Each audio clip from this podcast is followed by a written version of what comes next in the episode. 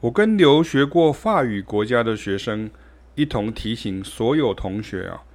在英语中排练叫做 rehearsal，在法语中的排练呢，则是 repetition 哈。其实呢，就是 repeat 啊，就是 repeat repeat repetition 哈，就是其实是反复的意思，repetition。所以像我们以前要练团的时候就，就就是大家说 repetition 哈，就是要记得去。要练团的哈，rehearsal 彩排，然后 repetition 就是不断的反复哈。它也就是告诉我们说，音乐呢，绝对要靠不断的反复练习来达成熟练的阶段，不能只是知道而已哦，而是知行合一，甚至知而后则行才是最重要的态度。所以，像我们在当所谓的传道授业解惑的老师角色时呢，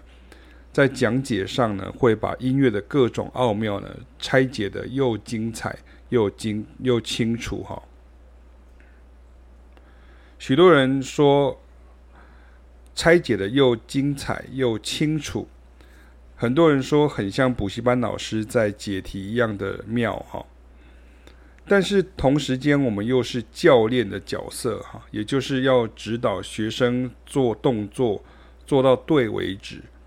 回去也不会练错。这个角色呢，非常吃力啊，因为教练的脑筋呢要动得比学生快，但是又要跟着一起做动作，以学生能达成目标呢为最高原则。启斌与凯雅一直很清楚我们的定位啊，就 positioning 哈。这种定位呢，在台湾呢，甚至在华文世界中很少见。但是我们也很希望认真学习的你呢，想要认真学习的你呢，